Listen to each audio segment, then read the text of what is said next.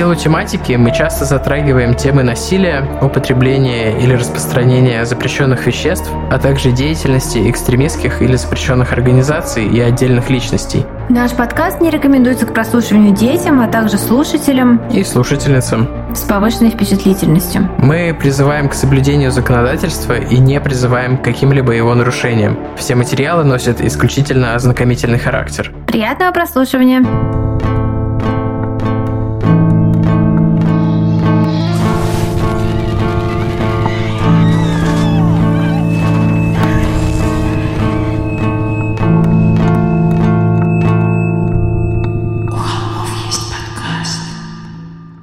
Всем привет, и вы слушаете «У холмов есть подкаст». Привет, это мы, Тима и Валя, и очередной э, основной выпуск нашего подкаста. Эм, да, мы все еще остаемся в таком видоизмененном формате. Все понимают, почему, все помнят, да, и очень страшные вещи происходят, и хочется, чтобы все скорее закончилось. И я не, мог подумать, что все будет продолжаться так долго, и уже очень-очень все устали. И я тоже очень устал. А, но мы, как всегда, э, теперь не будем долго останавливаться на вступлении и каких-то э, новостях и разгонах, потому что это все кажется неактуальным, и перейдем к выпуску. Да, этот выпуск у нас, э, скажем так, в нашей новой тематике. Здесь мы будем говорить э, о насилии, то, ради чего мы собрались здесь. Э, но теперь мы, рассказывая о преступлениях, ставим их в контекст. Контекст исторический, политический, и истории подбираем соответствующие, как вы, наверное, уже заметили по нашим последним нескольким эпизодам. Этот выпуск мы бы сделали, наверное, в любом случае, но так совпало, что у него есть э, вот такая а, обратная сторона, как раз связанная с, э, не знаю, колониальным наследием, про, про то, про что мы говорим вот в последних выпусках, а, в том числе. Да, это, конечно, ну, сразу скажу, что основной источник — это книжка «Пожиратели тьмы», которая для меня является эталоном True Crime, она потрясающая, и там есть про то, про что мы будем говорить сегодня, и про многое другое. Поэтому это по-настоящему крутая книга во всех отношениях. Никогда не перестану ее рекомендовать. Э, Ричард Ллойд Перри «Пожиратели тьмы». Она выходила на русском языке не так давно. Не знаю, насколько ее реально сейчас где-то найти. Может быть, в цифре существует. Я не проверял но перевод точно существует. Да.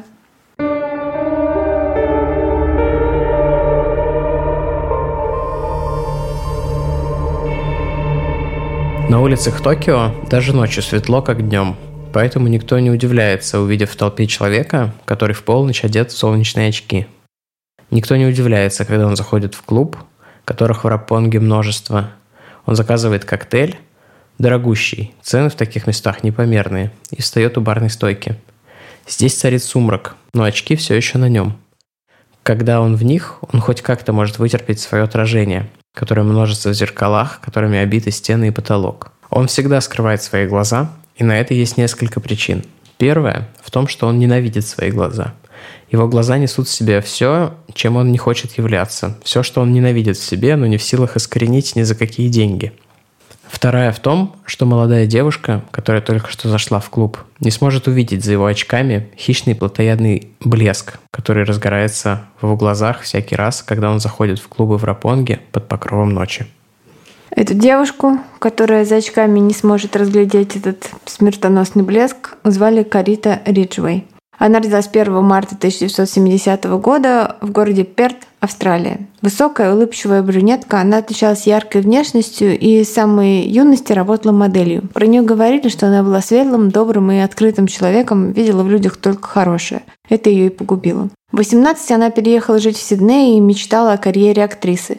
Но для того, чтобы начать заниматься этим серьезно, необходимо было окончить хорошие актерские курсы, а это недешево. Кроме этого, ее парень, который учился в университете на юриста, нуждался в финансовой поддержке. Карите было 21, когда она приняла решение поехать на заработки в Токио. Это не было чем-то из ряда вон выходящим, ее старшая сестра уже там жила. Она поехала туда, чтобы жить вместе со своим парнем-японцем и преподавать английский язык в местной языковой школе. Но Карите нужно было заработать много денег и быстро. А Токио был полон возможностей для девушки ее возраста и внешности. Молодые белые женщины часто ездили в Японию, и там, чаще всего нелегально, по трехмесячной туристической визе, которую выдавали почти не глядя, устраивались э, на работу в различные клубы в Рапонге и Кинце. А это район Токио. И обычно они работали хостес, то есть это такая, как везде пишут, наслед... наследие гейш. Профессия включает в себя общение с посетителями, прикуривание им сигарет, пение караоке, заказывание для них напитков и так далее. То есть такая подруга, э, подруга, которая идет в комплекте с заведением, потому что, как я понимаю, что оплата происходит, э, девушки получают процент от э, алкоголя, который они продают этим э, посетителям. Клубы эти, конечно, эм, делились на такие, где было строго запрещено даже касаться хостес, даже там как-то разговаривать с ними на какие-то там неоговоренные темы. Вот. И такие, где там, даже не говорим мы о каких-то сексуальных контактах, о чем-то таком. И на такие клубы, где там был и там и стриптиз, и все что угодно другое. Вот. Карит работал в клубе, где было запрещено прикасаться к хостес, где все было очень строго и официально. Но, тем не менее, разрешалось, э, посетителям разрешалось приглашать девушек на свидание. Обычно это был ужин. Это э, можно было делать. Карита поселилась в Токио в декабре 1991 года вместе со своей сестрой, и работа хостес э, приносила ей эм, большое количество денег, хотя сама работа ей вообще, вообще не нравилась и была даже ей в какой-то степени отвратительна, она решила потерпеть, потому что, э, ну уж очень это был хороший заработок и, в принципе, не такой уж обременительный. Но в феврале 1992 года она познакомилась с новым посетителем клуба, молчаливым, застенчивым мужчиной лет 35, который все время ходил в темных очках. Она посчитала его э, необычным, забавным, может быть, даже милым и абсолютно точно не представляющим никакой опасности. Вместе с другими хостес и посетителями они пошли поужинать, и все прошло весело и в рамках приличий, без происшествий. Когда настал черед расходиться, новый друг Кариты э, предложил ей подвести ее домой, и она согласилась. Никто, конечно, уже никогда не скажет и не узнает, под каким предлогом он заманил ее к себе в квартиру, но там он использовал хлороформ, и девушка потеряла сознание. После этого он изнасиловал ее, когда она была вот в отключке. И все это он снимал на видео. Э, кадры в итоге станут достоянием полиции, но об этом позже.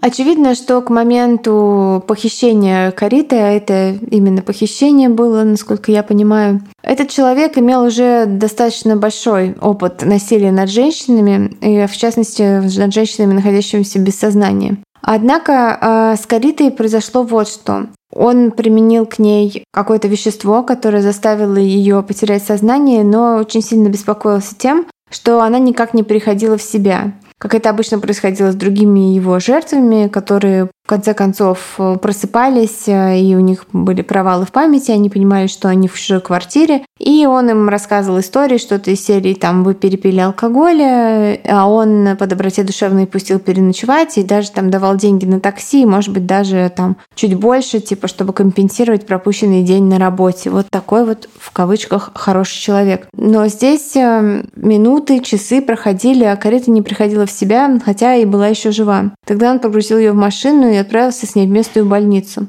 Там он представился каким-то рандомным именем. А, он часто его использовал вот как раз в таких контактах. Фамилия Нишита. И объяснил врачам, что его подруга отравилась морепродуктами, даже назвал имя дорогущего ресторана, в который они якобы ходили. Потом врачи скорой помощи расскажут, что он был одет в дорогую одежду, на нем были темные очки, и он ужасно потел и запинался, когда говорил. А еще он спросил, где находится телефон, и, узнав номер телефона э, сестры Кариты, с которой она жила, начал э, названивать ей, э, рассказывать какие-то нелепые истории про то, что же произошло с Каритой. Он всех уверял в том, что она отравилась, но На самом деле, это тоже будет известно только много-много позже, у нее была передозировка хлороформа, от которой у нее отказала печень и наступила смерть мозга. Но врачи понятия не имели, даже не подозревали о том, что это мог быть хлороформ. Они думали, что это реально какое-то отравление, пытались лечить ее от него, и в конце концов э, Карита впала в кому и оказалась подключена к аппарату жизнеобеспечения.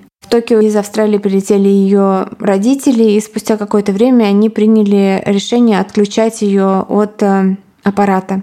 Официальный диагноз Кариты причины ее смерти – острый гепатит Е. Девушку кремировали, но прежде чем родители улетели с прахом дочки в Австралию, вот этот незнакомец в очках встретился с ними в гостиничном номере. Там опять он ужасно много потел и выглядел очень странно и обеспокоенно, но он извлек из кармана и подарил им кольцо и кулон с бриллиантами, который якобы хотел подарить Карите на ее грядущий день рождения.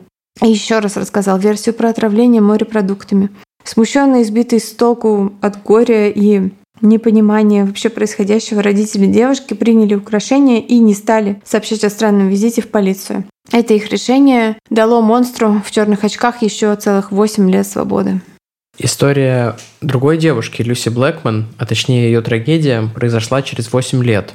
Снова юная девушка, полная надежд, с будущим открытым перед ней. На этот раз, правда, не австралийка, а англичанка из городка Севен Оукс под Лондоном.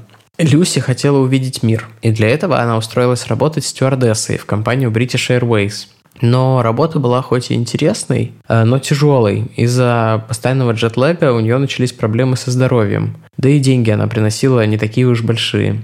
И тогда Люся вспомнила, что ее старшая сестра как-то раз ездила на заработки в Японию. Работала хостес в клубе, и это было интересно и хорошо оплачивалось. Люси вместе со своей подругой Луиз отправилась в Токио. Они легко нашли рабочие места э, в элитном хостес-клубе «Касабланка» в престижном районе Гинза. Наверное, тут стоит сказать, что, конечно, работа хостес это такая, ну, какая-то серая зона эксплуатационной штуки, ну, конечно, которую это мы осуждаем. женщин, да, безусловно. А Люси начала встречаться со Скоттом, моряком из США, который служил на военной базе близ Токио. А на работе общительная и хорошо воспитанная Люси пользовалась популярностью, и очень скоро у нее появились постоянные посетители, но среди них один выделялся. Лет 45, сдержанный, явно с хорошим образованием, он щедро платил, но у него была странность. Он всегда носил непроницаемые темные очки, которые полностью закрывали его глаза. Однажды он позвал Люси на свидание, то самое, которое не предполагало ничего, кроме обеда, как Валя рассказывала про эту профессию. Она сначала не хотела соглашаться, но потом он сказал, что подарит ей мобильный телефон, а телефон Люси был нужен, и поэтому она вот э, согласилась на такую, э, пошла на сделку с собой. Это было 1 июня 2000 года, день, когда Люси видели в последний раз. После свидания она пообещала Луиз, что они пойдут танцевать в смысле с Луиз. И даже позвонила ей с нового телефона и подтвердила, что выезжает, но никогда никуда так уже и не приехала. Ее соседка и лучшая подруга по совместительству забила тревогу уже на следующий день, когда Люси так и не вернулась домой. Но поскольку Люси работала нелегально, ну как и Луиз, она не спешила идти в полицию, ограничившись звонками ее парню и другим людям, которых они вместе знали в Токио. Потом она все-таки донесла информацию об исчезновении Люси до ее родителей в Англии. И те настояли или попросили, ну, в общем, в конце концов, Луис обратилась в полицию. А, но, как водится, копы не слишком внимательно отнеслись к такому заявлению. Люси был 21 год, она могла делать все, что хочет, не отчитываться ни перед друзьями, ни перед родителями. И копы, я не знаю, насколько это э, адекватно, решили, что она там просто ушла и не выходит ни на связь, и, скорее всего, вернется сама. Наверное, большинство таких заявлений действительно этим и заканчиваются, но э, в наших кейсах мы часто сталкиваемся с таким паттерном, и кажется, что копы просто не хотят делать свою работу. Но, опять же, я не знаю, какова статистика по таким исчезновениям. Вполне возможно, что это какой-то адекватный ответ. Но в этом случае, очевидно, нет. Я вернусь к истории. Вскоре Луис позвонил какой-то неизвестный мужчина и стал уверять ее в том, что Люся примкнула к культу и отреклась от всего земного, поддерживать связь с внешним миром она не хочет и не будет, и нужно просто оставить ее в покое. Но, конечно, этот звонок не вызвал ни у кого доверия, потому что Люся никогда не интересовалась религией. Потом от нее пришло напечатанное на компьютере письмо, в котором говорилось, что со мной все хорошо, не надо меня искать, я счастлива там, где я есть. Но в письме были такие грубые грамматические ошибки, что было очевидно, что написавший его не является носителем английского языка. Родители Люси э, прилетели в Японию. Полиция и слушать их не хотела, но они привлекли к делу всемогущую британскую прессу, которая тут же устроила из исчезновения 21-летней стюардессы британской настоящую сенсацию, причем не только дома, но и в Японии и во всем мире, наверное, даже. К делу стали подключаться знаменитости, которые помогали привлечь внимание к этому нераскрытому, как уже тогда начали подозревать, преступлению. Ричард Брэнсон предложил деньги, а Тони Блэр, который тогда занимал пост премьера Британии, вышел на прямую связь с японскими властями и попросил их там взять под личный контроль вмешаться в ход расследования. Разумеется, это помогло сдвинуть все с мертвой точки. Однако до момента, когда семья Люси, Луис и все их знакомые, да, в общем, и весь мир узнает ее судьбу, оставался еще долгий путь.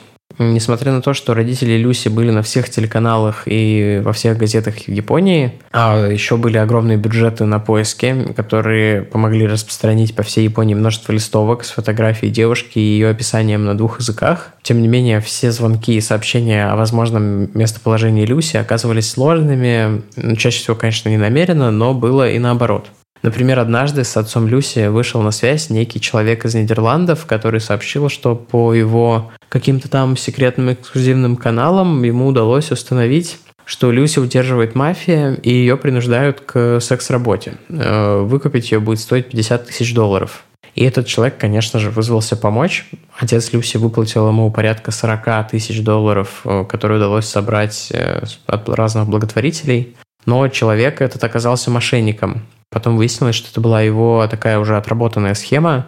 Э, в случае с исчезновениями людей он вымогал деньги у их родственников, ну, конечно, которые готовы на все, чтобы даже хотя бы маленький шанс вернуть домой члена семьи и получить. В итоге этого жулика раскрыли, и он получил три года тюрьмы. Все вернули свои деньги, но, к сожалению, это не приблизило никого к разгадке, э, что же случилось с Люси. Тем временем даже настоящая якудза вышла на связь с семьей Блэкман, потому что из-за мощного расследования полиции и вообще присутствия э, которое затронуло э, разные сферы жизни в Токио, бизнес, который покрывал Якудза, терпел убытки. И они сказали, что чтобы как бы прогнать поскорее полицию из Токио, такую активную, они будут оказывать содействие расследованию всякое, на которое они только способны. Но, к сожалению, и они не смогли помочь.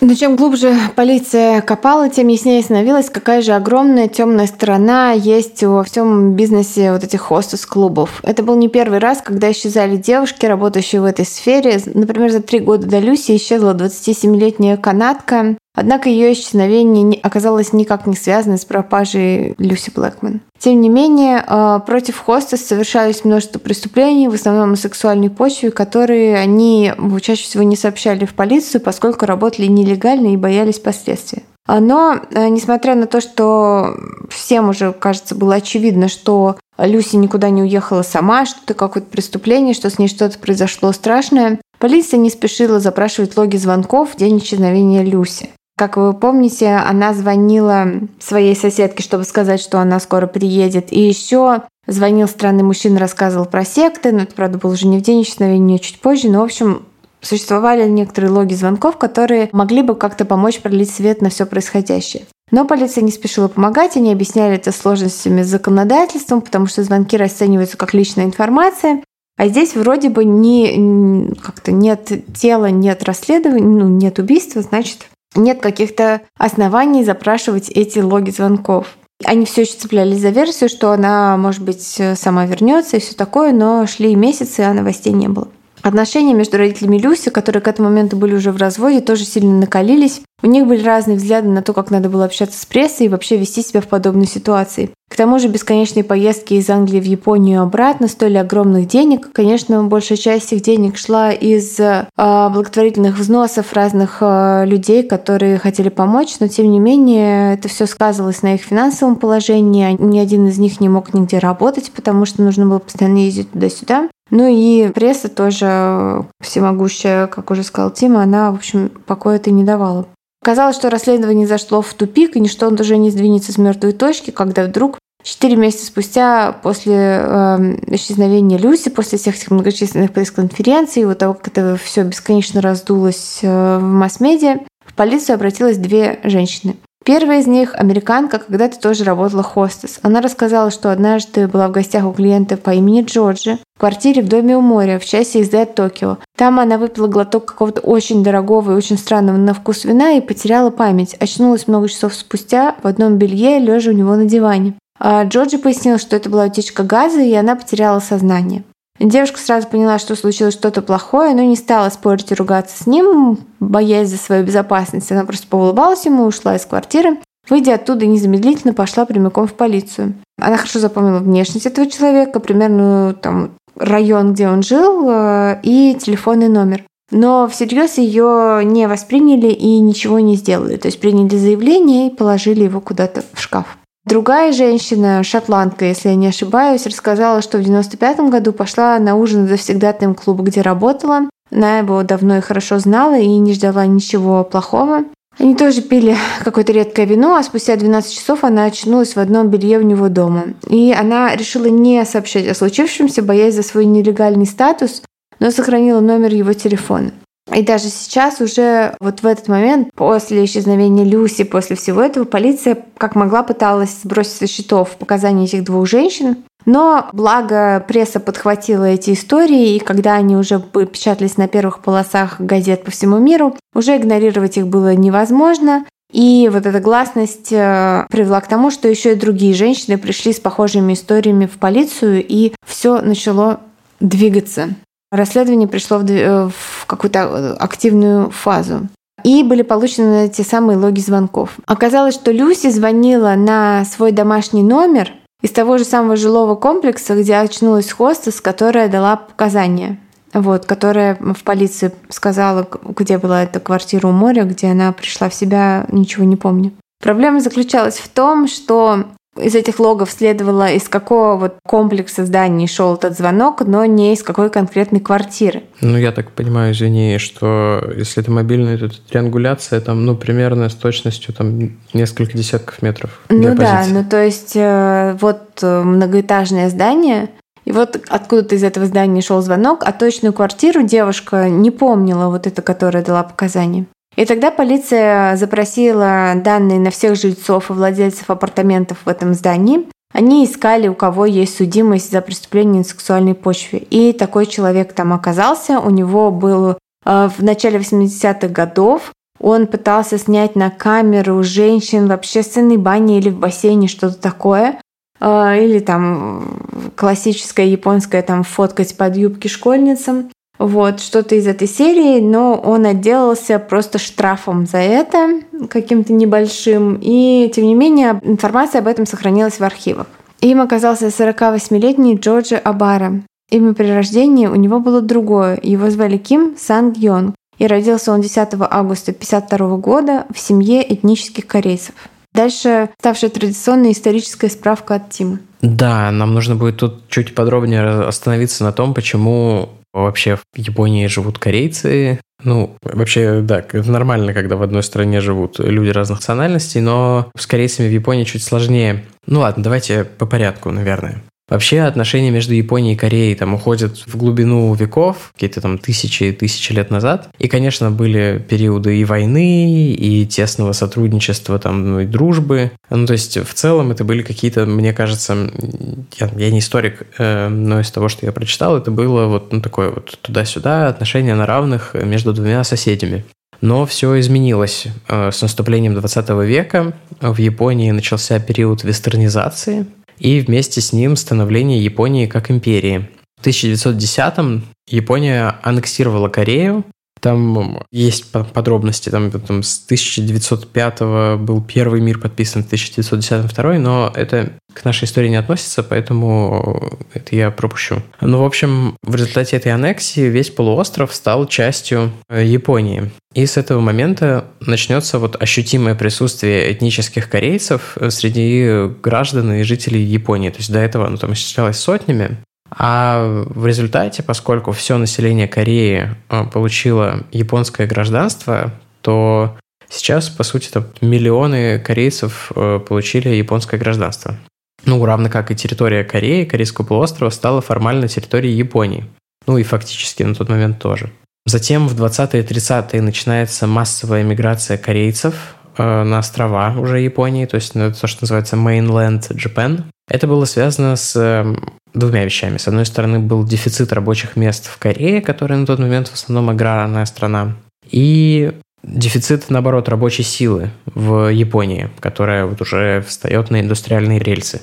Но, тем не менее, преимущественно сельское население Кореи в силу как там и реальной неграмотности, так и национальных предрассудков японцев могло получить только очень грязную тяжелую работу, то, что называется 3DS. Как-то Dangerous, Demeaning и третье не помню. В общем, это такая грязная, тяжелая работа, связанная в первую очередь с физическим трудом. Справедливости ради сказать, что в тот момент Япония, в общем, пыталась сдерживать вот эту трудовую миграцию, японское правительство, и предпринимала меры по инвестициям вот и в саму Корею. Но это значимой разницы, мне кажется, не сыграло. Хотя, может быть, и сыграло, но тем не менее сотни тысяч корейцев переехали в Японию в поисках работы. С началом Второй мировой потребность в рабочей силе скакнула там почти вертикально резко, и ответом на это стала э, всеобщая мобилизация. Корейцев она коснулась в большей степени как рабочая мобилизация. То есть корейцы не были задействованы Э, на фронте, то есть там нет каких-то свидетельств о массовом призыве корейцев именно в солдаты. Если я ошибаюсь, то э, не знаю, напишите в комментариях, где можно про это почитать. Но вот источники, к которым я обращался, пишут, что в основном корейцы были задействованы в тылу.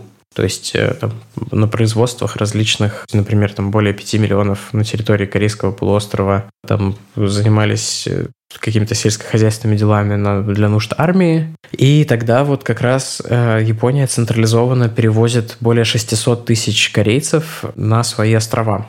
И если, как я уже сказал, да, на территории Кореи там было в основном сельское хозяйство, то на японских островах а работы были в основном в тяжелой военной промышленности, типа там на заводах, в шахтах, и условия были просто крайне-крайне тяжелыми, там буквально перемалывали людей. Ну и здесь можно, кстати, вновь помахать рукой нашей родине, поскольку после капитуляции Японии, это я чуть забегаю вперед, корейцам, которые оказались на территории Сахалина, который был японским до войны, или ну, в общем, историю Сахалина я тоже в подробностях не знаю, но вот э, непосредственно до Второй мировой Сахалин частично принадлежал Японии. Затем он был по результатам японской капитуляции включен в состав СССР. И тем корейцам, которые оказались на территории Сахалина, было просто-напросто отказано в репатриации. Им не дали уехать обратно в Корею, и они просто, вот там эти там десятки тысяч людей остались, по сути, просто вот в заложниках у СССР, который там нужно было строить всю жизнь заново, учить русский язык, видимо, я не знаю. Плюс еще в 30-е годы же были репрессии по отношению к советским корейцам, которые жили вот в континентальной части СССР. Я думаю, что там, в общем, не думаю, что судьба этих людей сложилась как-то хорошо. Это вот, да, история о том, как СССР еще навредил э, конкретно этим людям, не ждали, а вот он навредил. В смысле, я имею в виду в азиатском выпуске не ждали, а он навредил. Ну ладно, возвращаемся к истории. Э, нестабильность Кореи и борьба вот севера с югом стали таким эхом Второй мировой и началом Холодной войны. И многие корейцы в послевоенные годы бегут в Японию от проблем в своей стране и в поисках там и работы, и лучшей жизни большинство мигрирует нелегально, что вызывает довольно жесткий ответ от правительства Японии, и существенную часть мигрантов э, просто арестовывают на границах и депортируют. Но, тем не менее, там больше, там, не знаю, три четверти иммигрантов так или иначе остаются в Японии. С поражением в войне Япония теряет свой статус империи и вынуждена отказываться от своих колоний – тем не менее, во второй половине 40-х в Японии живут вот те самые 600 тысяч этнических корейцев, привезенных на вот эту тяжелую работу, связанную с военно-промышленным комплексом. И если ранее население колонии получило японское гражданство поголовно, то сейчас корейцы и тайваньцы, ну, речь не про тайваньцев, ну, корейцы лишаются этого гражданства, поскольку они больше не часть империи. То есть э, сотни тысяч людей, кто-то из них уже прожил здесь десятилетия, то есть помимо тех, которых привезли вот э, непосредственно в период войны, мы помним, что с 1910-го эта миграция начинается ощутимыми значениями, то есть там кто-нибудь уже во втором поколении а, живет в Японии. Они просто получают статус иностранцев внезапно, да, там дети переселенцев просто лишаются гражданства, потому что вот принято такое решение там и западным миром в том числе по поводу отказа Японии от э, своих колоний, что, наверное, правильно. Но японцы принимают решение вот, типа и гражданство забрать у тех, кто на их территории остался тоже. В общем, очень странно. Э, с корейцами еще сложнее, поскольку в эти годы нет единого правительства на Корейском полуострове, и им присваивается гражданство э, вот старой объединенной Кореи. Но к, в общем, 48 году примерно формируется правительство Южной Кореи, и живущим в Японии корейцам предлагается заменить свое вот Чосон, так называлась э, Корея до разделения. Вот это гражданство предлагается заменить на южнокорейское. Но так сделают не все, к этому мы там чуть позже вернемся.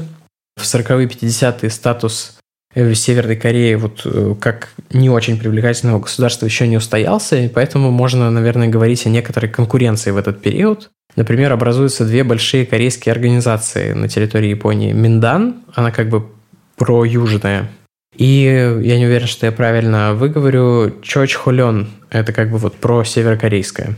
И эта вот северокорейская организация придерживается более таких жестких и националистических позиций. Открывает и поддерживает школы, где преподают исключительно на корейском. Занимается также репутриацией людей в Северную Корею. Есть там, вот, я не знаю, сейчас, наверное, уже нет, но был паром, организованный организацией вот этой Чоч Хулен, который, по сути, был единственной связью между Японией и Северной Кореей. Вот такой вот э, регулярно циркулирующий корабль из там, типа свободного мира в Северную Корею.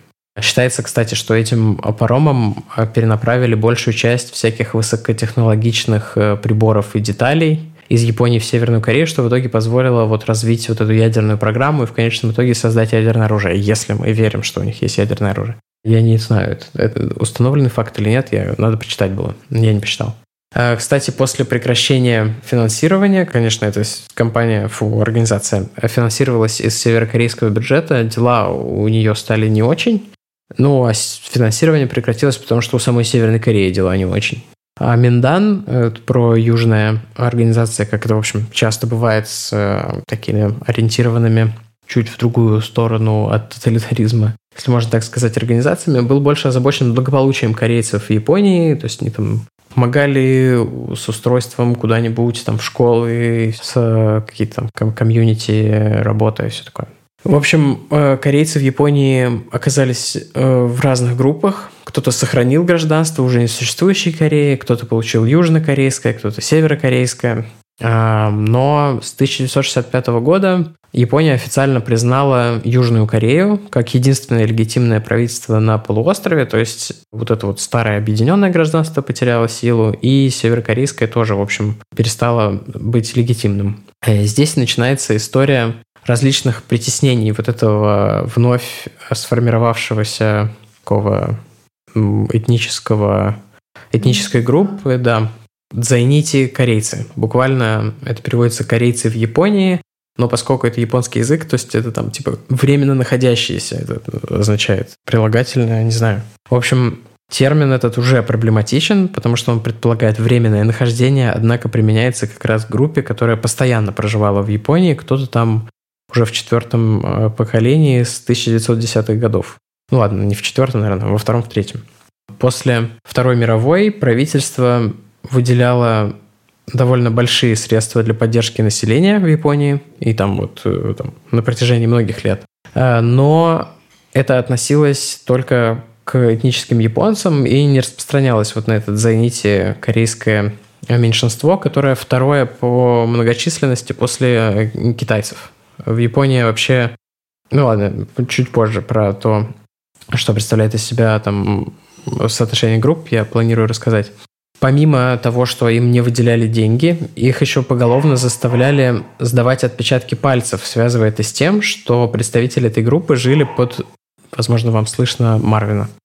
Под двумя именами жили. Это странное правило, потому что у Зайнити корейцев были как корейские имена, которые им давали при рождении, а также японские имена, которые там, им давало государство, оформляя документы, потому что Типа японцам, я не знаю, хотелось иметь вот типа японское имя у человека, чтобы было. И помимо отпечатков пальцев, э, новые законы Японии обязывали дзайнити корейцев делать свою национальность как бы публичной. То есть э, это была открытая информация, что кто-то принадлежит к этой этнической группе, что как вы понимаете, открывало уже возможность для дискриминации обществом. То есть, когда все знают, что ты принадлежишь какой-то отдельной группе, э, человек с этой информацией начинает что-то делать. Основные проявления дискриминации заключались в следующем. Первое – это отказ в приеме на работу. Корейцы были вынуждены работать вот на самых низкооплачиваемых работах и заниматься преимущественно физическим трудом. А женщин часто вовлекали в секс-сферу, это там называется как-то Э, в общем, ладно, неважно, как это называется. Также им отказывали в предоставлении жилья. Владельцы собственности или агенты попросту отказывались, когда узнавали, что потенциальный съемщик кореец. И в результате этого многие корейцы были вынуждены жить в трущобах. Ну и, конечно, были общие как бы враждебность и унижение. Например, есть японские националистические организации, которые даже до сих пор, насколько я понимаю, часто устраивают ралли рядом с корейскими школами, где часами выступают со сцены, говоря о том, что корейцы – это люди второго сорта, и что если они хотят закончить дискриминацию, то почему не начнут с антияпонских движений, имея в виду там, настроение внутри Южной Кореи, там какие-то марши, митинги, к которым вообще никакого отношения не имеют японские корейцы, потому что они уже там в нескольких поколениях живут в Японии, и кто-то из них там никогда даже не был в Корее. Помимо этого, корейцам также ограничивали возможность э, для ассимиляции, э, препятствуя, например, бракам между дзайнити корейцами и японцами там, и японками. В 90-е начались, э, ну, то есть политика Японии изменилась, и стали предприниматься шаги к ассимиляции этого меньшинства. В первую очередь это проявлялось в том, что корейцам разрешили получить японское гражданство. То есть вот эта их карточка, свидетельствующая о том, что они дзайнити корейцы, стала основанием для получения полноценного японского ну, паспорта или что там у них. И это называется натурализация. И начиная с 90-х все больше браков заключается между корейцами и японцами, чьи дети уже получают там однозначно японские имена, однозначно японское гражданство. Но, в общем, и взрослые корейцы а, активно стали брать японское гражданство, оставляя только японское имя и отказываясь от корейского. Для тех же, кто сохраняет за собой э, южнокорейское или вот это вот доставшееся от предков объединенное гражданство уже не существующей Кореи, они пребывают как бы во временном статусе, который там периодически продляют. Временность его в целом не очень понятна, потому что изначально этот временный статус был выдан еще в 65-м, но был продлен, и в 90-е был продлен, и продолжает почему-то оставаться временным уже там многие десятилетия. Не знаю, может быть, я не разобрался, но, по-моему, это просто какое-то странное решение японских властей. Также, конечно, существует спектр мнений, которые ну, вот, люди высказывают опасения об утрате вот целого пласта э, культурного с продолжением этой ассимиляции. То есть, по сути, Япония дала корейцам, которых, как напомню, сама же и завозила для там на свою территорию, чтобы делать грязную работу, ставит перед двумя опциями. Первое – это оставаться верным своим корням и всегда оставаться чужаком. И вторая – это просто раствориться в японской культуре, в японском народе и стать как бы вот неотличимой его частью. А вообще Япония – это очень националистическая страна, и одно из немногих э, моноэтнических государств. То есть э, там подавляющий там огромный процент э, населения, больше там 90, по-моему, процентов это японцы. Затем есть там несколько меньшинств. Самое крупное это китайцы, и второе по величине это корейцы. Но они просто ничтожно малы по сравнению с огромным японским большинством. И тут вот по этой истории с «Зайните корейцами» мы можем увидеть, какими методами это моноэтническое положение достигается. А если твое имя там звучит иначе, и помимо паспорта у тебя есть вот эта вот специальная карточка, которую ты, опять же, по закону обязан везде показывать, а ты не получишь ни нормального места работы, ни жилья, и будешь оставаться для всех чужаком. Э, конечно, это проявляется там не так сильно, как там, 30 и тем более 50 лет назад, но, конечно, это оставило неизгладимый психологический след вот на нескольких поколениях э, корейцев, там уже вот больше ста лет э, живущих, не их конкретно, но их предков, э, проживших вот жизни, плативших налоги в Японии, э, стране, которая вот, несмотря на всю их интегрированность, все их участие в жизни общей, считала их чужаками и вот презрительно и с дискриминацией к ним относилась. Да, я хотела еще добавить, что никакие деньги этого не меняли. То есть э, можно было учиться в престижном университете и быть э, сыном миллионеров, вот как э, персонаж, о котором мы говорим, расскажем чуть-чуть попозже. Но это никак не меняло вот это вот положение там другой касты скажем ну, так. Вот сколько я понимаю, что вот это вот «зайните» слово, оно какое-то однокоренное со словом «гайдзен», «чужак». Да. А, кстати, пока ты говорил, я погуглила два вопроса, по которым у тебя были сомнения. Первое – это про Сахалин. В 1905 году была русско-японская война, mm, в ходе точно, которой точно. Сахалин был разделен на две части. Угу. И после Второй мировой Советский Союз забрал Сахалин целиком. Вот, это первый вопрос. А второе, да, в Северной Корее есть ядерное оружие, его испытания были видны на спутниках, и mm-hmm. это официально у них есть ядерное оружие 30 или 40 боеголовок. Ну, может быть, одна, которую вот было видно. Которую они взрывают угу. постоянно. Они строят, взрывают. Строят, сразу взрывают, да. да. Ну, мы, мы же ничего Но не они знаем какие-то суп- супер мощные ядерные взрывы устраивают северные корейцы.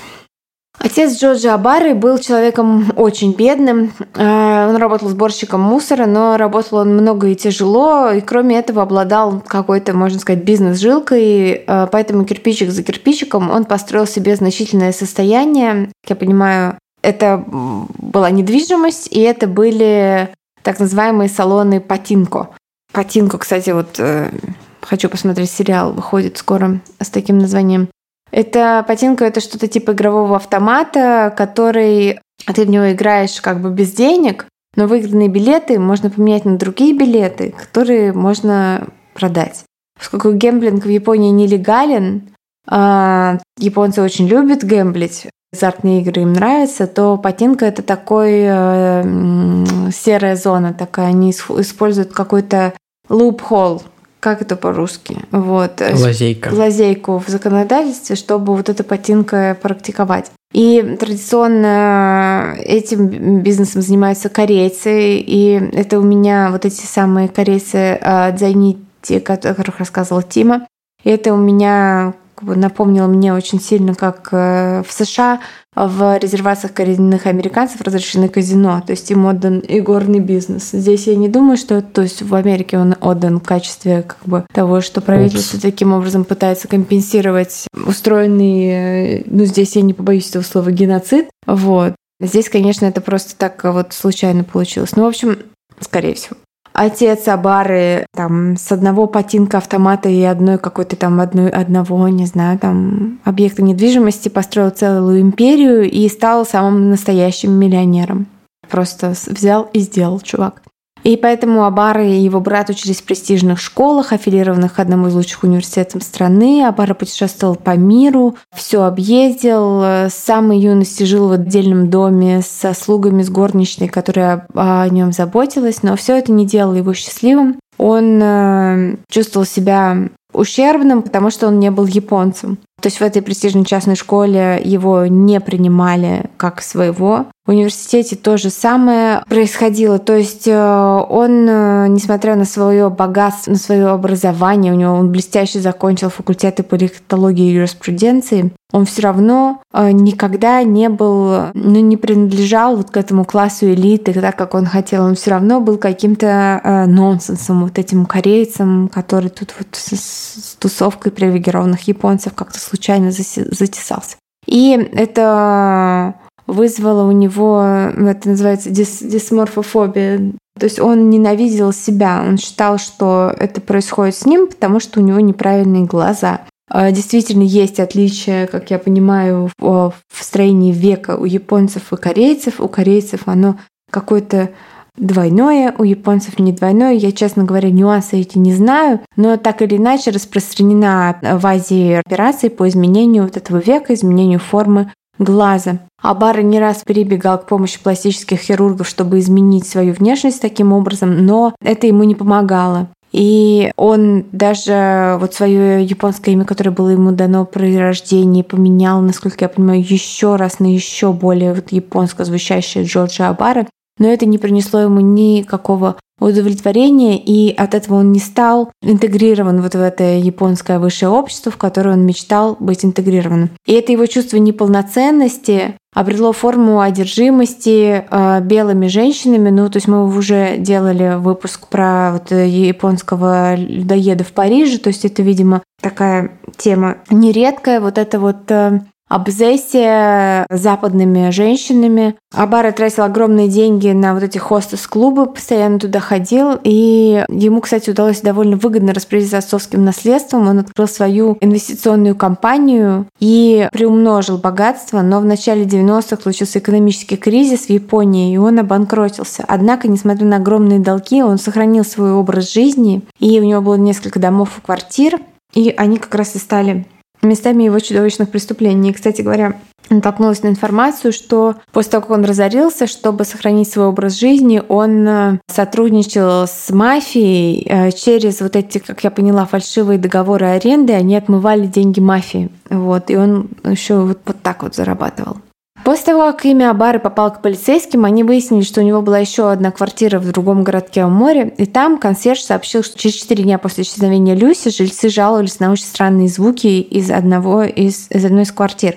Тогда консьерж вызвал полицию. Когда копы прибыли на место, постучали в дверь, а бар им открыл, он был без футболки, весь вспотевший, и все было вокруг испачкано цементом. На полу были мешки, в которых лежало что-то большое, он пустил полицейских внутрь, а но обыск они проводить не стали. У них не было ордера, да и, ну, ну просто мужчина занимается каким-то в своей квартире, занимается каким-то самодельным ремонтом, мало ли что.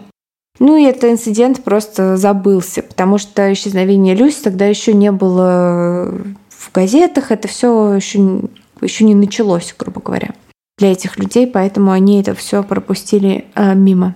Женщины, которые обратились в полицию после того, как узнали историю Люси, опознали Абару по фото. И его арестовали за изнасилование пятерых э, женщин, которые работали хостес. И таким образом были получены ордеры на обыск всей его собственности. И вот здесь э, такая крепота, то есть он владел многим, многой недвижимостью, и большая ее часть, кроме двух квартир, стояла в полузаброшенном виде, то есть у него были дома, просто поросшие паутиной и там пылью посыпанные, где во дворах э, стояли гниющие Мазерати, и внутри лежали горы хлама. Например, в одном из домов нашли морозилку с целиком замороженной собакой. И Абар объяснил это тем, что это был его любимый пес, которого он заморозил на случай того, что если когда-нибудь можно будет клонировать, вот он хотел бы клонировать свою собаку. Но это, конечно, не самое главное, что нашли полицейские. Самое главное — это пленки пленки, которые ну вот как развивались технологии, так он и менял свои выбор технологий. То есть это 9-миллиметровые вот эти вот фильм без звука, 8-миллиметровые, ну, 8-миллиметровые. Насколько я понимаю, 80-е 90-е было такое активное изменение всех этих форматов, да. и не было устоявшегося да какого-то стандарта, который потом появился, ну и потом, конечно, ушел с появлением цифры. Да, видеокассеты, классические VHS, аудиокассеты, а еще бумажные дневники, которые он вел с самой школы. И в них прослеживалось две вот основные линии его мысли. Первая — это его абсолютная всепоглощающая ненависть к себе и собственному происхождению. А вторая — это его одержимость э, сексом и, ну, как бы, и перверсиями. А, в дневниках фигурировало множество историй его, в кавычках, завоеваний. Так он описывал а, метод изнасилования и похищений, который он практиковал. То есть э, под каким-то предлогом женщина заманилась к нему в квартиру, она что-то пила, в этом напитке содержался какой-то препарат, который ее либо там замедлял, притуплял, потом он использовал хлороформ, в общем, он экспериментировал со всевозможными препаратами, легальными и нелегальными, потому что, как он признавался в своих дневниках, его не привлекали женщины, когда они были в сознании. То есть они должны были быть, э, ну, просто тело, как бы, без э, жизни в нем, грубо говоря. Он занимался съемкой с начала 80-х, э, снимал на профессиональную технику, э, на вылетело слово, как это называется, подставка под камеру. Штатив? На штативе с профессиональными осветительными приборами. То есть э, девушка отключалась, он ее раздевал, выставлял свет, выставлял камеру, раздевался сам, надевал э, маску, как у Зорро, такую вот черную маску,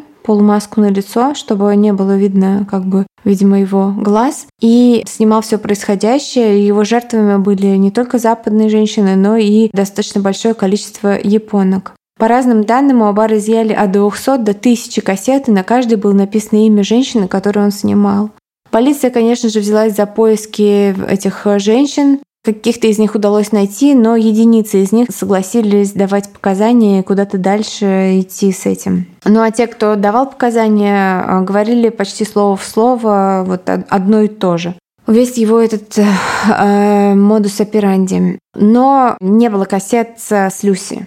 Но, несмотря на то, что кассет не было, в э, стоке в его ванной комнате нашли волосы Люси. ДНК-анализ подтвердил, что это были именно ее волосы. Также нашли телефон, с которого она звонила подруге. А еще у него были непроявленные фотопленки, на которых были фотографии Люси, где она позировала с бокалом вина на балконе у него в квартире. Также свидетели дали показания, что через несколько дней после исчезновения Люси он купил топор, бензопилу, мешки, цемент, лопату и другие инструменты. Но Абара тем временем нанял очень крутых адвокатов, по совету которых в ноябре 2000 года он заявил, что все записи на пленках это все происходило по согласию и за деньги.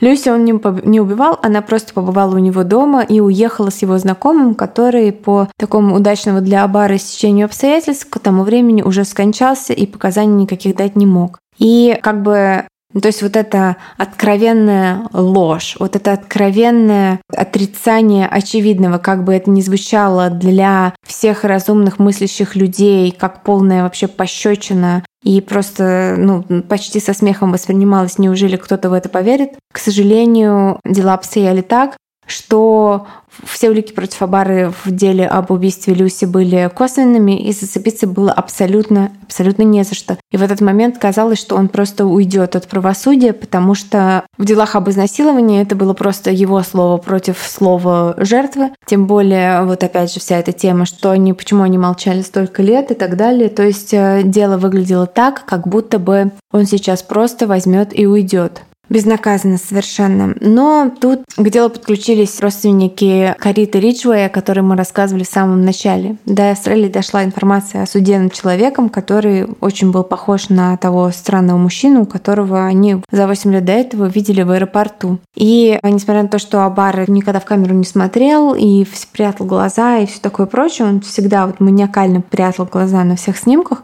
они его узнали, прилетели в Токио. Полиция тем временем нашла чек на оплату госпитализации Кариты у Абары в квартире. А еще нашли ее, собственно, фигурирующую в одной из его видео. Как нашли, на кассете было написано ее имя просто-напросто. И там было видно, что когда она начинает шевелиться, он тряпкой накрывает ее лицо и продолжает ее насиловать.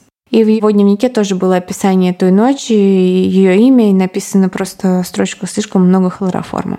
Но, тем не менее, все это, опять же, ничего не значит, потому что тело Кариты кремировано. Но тут выясняется совершенно просто чудесное обстоятельство. Оказывается, фрагмент ее печени сохранился в больнице. Потому что вот здесь э, я не знаю, к сожалению, подробности, почему. Кстати, возможно, в книге «Пожиратели тьмы» это и есть. Я читала ее какое-то время назад, и вот так вот не могу с разгона припомнить, но так или иначе, фрагмент печени Кариты сохранился в больнице, где она умерла, и его тут же отправили на анализ, и выяснилось, что ни от какого гепатита у нее вообще не было. Она умерла от отравления хлороформом. Вот это уже абсолютно точно преступление, которое никак он не может отрицать. Но ситуация такова, что изнасилование, повлекшее с собой смерть, в Японии э, было преступлением средней тяжести, и приравнивалось оно к непредумышленному убийству, и срок за него был не очень большой.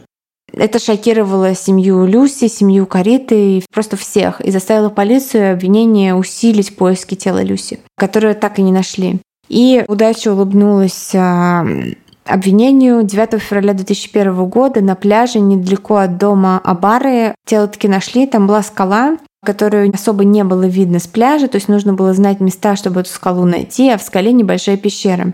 А в пещере стояла старая ванна, под которой были зарыты мешки с телом Люси. Частично, вот, по крайней мере, ее голова в мешке была залита цементом. Однако тело было в такой степени разложения, что причину смерти невозможно было установить. Есть это был, а, наверное, треть книжки «Пожиратель тьмы» занимает описание тонкостей вот этих судебных процессов над Абарой, как и почему ему удавалось уходить от каких-то вещей, а от каких-то все таки не удалось уйти. Так или иначе, суд длился много лет, и все-таки обвинению удалось, а надо уточнить, что в Японии нет суда присяжных, где бы, конечно, у него не было ни единого шанса. Это коллегия судей э, решает, и как раз какое-то время всех меняют на полностью новый как бы судейский коллектив. В итоге таки удалось приговорить его к пожизненному заключению за совокупность изнасилований и смерть Кариты. Всего 9 изнасилований и вот э, непредумышленное убийство. Однако по делу Люси так никогда и не удалось доказать, что он действительно был виновен в его смерти. Однако его признали виновным в ее похищении и расчленении и незаконном избавлении от ее трупа. Я а... не очень понимаю, как они смогли доказать это и не доказать убийство.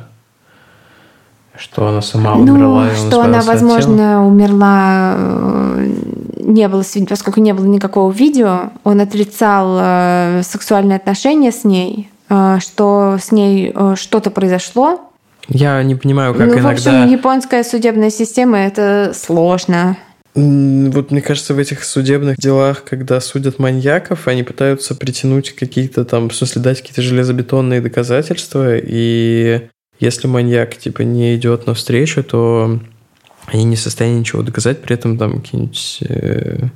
Ладно, это я как россиянин, что политические дела там тебе за стаканчик и репост э, шьют там срок на 20 лет. Ну да, я, я, у меня искажено восприятие судебной системы.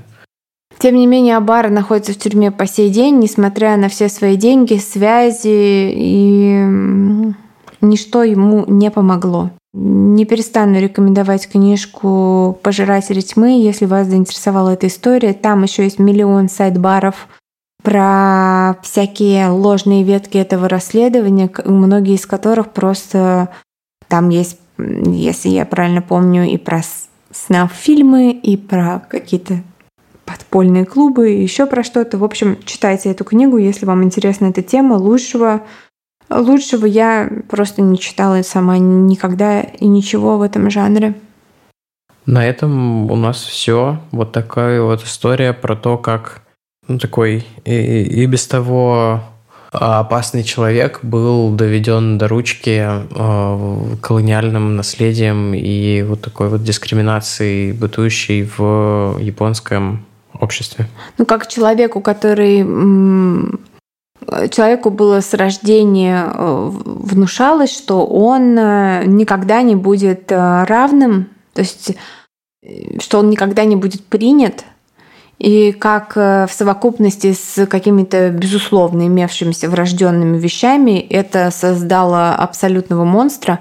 Ну и, конечно, ну, я была в шоке от несправедливости японского общества, и как-то, не знаю, как-то я не знала, что это происходило, что вот этот весь э, империализм, вот это колониальное наследие и все вот это, это, конечно, ну, что-то как-то вот с каждым нашим выпуском я понимаю, что куда ни кинь, везде оно. Вот.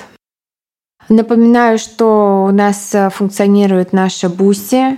Мы там эм, не повышали цены, там все так же за 200 рублей вы можете получить доступ теперь уже к 11? 12. К 12 полноценным выпускам холмов, один из которых, вот, собственно, последний на данный момент, посвящен э, Вьетнамской войне и серийному убийце имя которого я вот в данный момент забыла, но американскому серийному убийце та большая историческая справка. Да, Если там вам просто нравится жанр исторической справки, там она прям большой большая, полноценный выпуск, да, вот уже в нашем новом мире выпущенный. Да, поэтому, пожалуйста, подписывайтесь. Также можно на Apple подкастах это делать. Ну, а все наши патроны и патронессы с Патреона сейчас большие проблемы с платежами, поэтому у вас там осталось совсем немного. Из-за этого переходите на другие площадки. Ну, если вы находитесь в России, то лучше всего, если вы подпишетесь на нас на Бусти.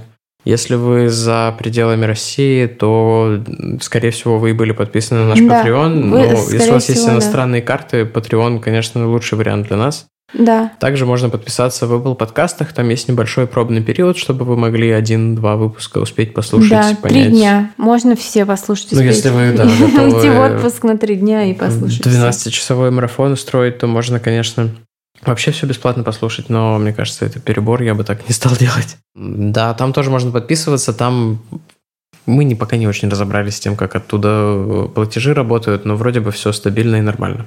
Спасибо вам большое, что остаетесь с нами. Мы остаемся с вами. Надеюсь, когда-нибудь мы вернемся в старом формате, но пока что мир выглядит так э, ужасно, что нам это кажется неуместным, и мы просто с надеждой ждем момента, когда это все закончится. Да. Пока. Спасибо и пока.